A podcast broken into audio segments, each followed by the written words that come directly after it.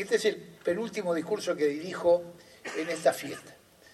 La verdad que he tenido el inmenso honor de que el pueblo de Colonia me eligiera intendente por cuatro veces.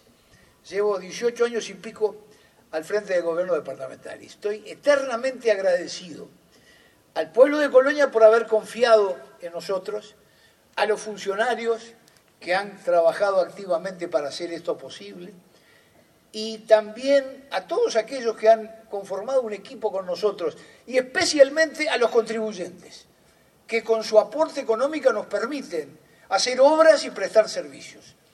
Y vaya si lo hemos hecho. Y esto es el mérito no del equipo de gobierno, sino de los contribuyentes. Y por eso tenemos una economía solvente. Y puedo decir que somos una intendencia con superávit.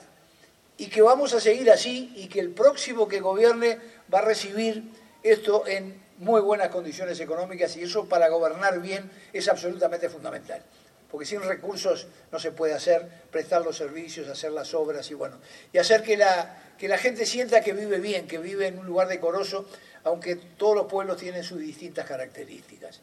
Entonces, bueno, celebremos hoy esto, celebremos que estamos dejando atrás todas estas enormes este, crisis que nos han azotado al Uruguay y que sin perjuicio de lo cual el Uruguay, con las diferencias de opiniones que tenemos, con la alternancia en el poder de distintos partidos políticos, no tiene grieta.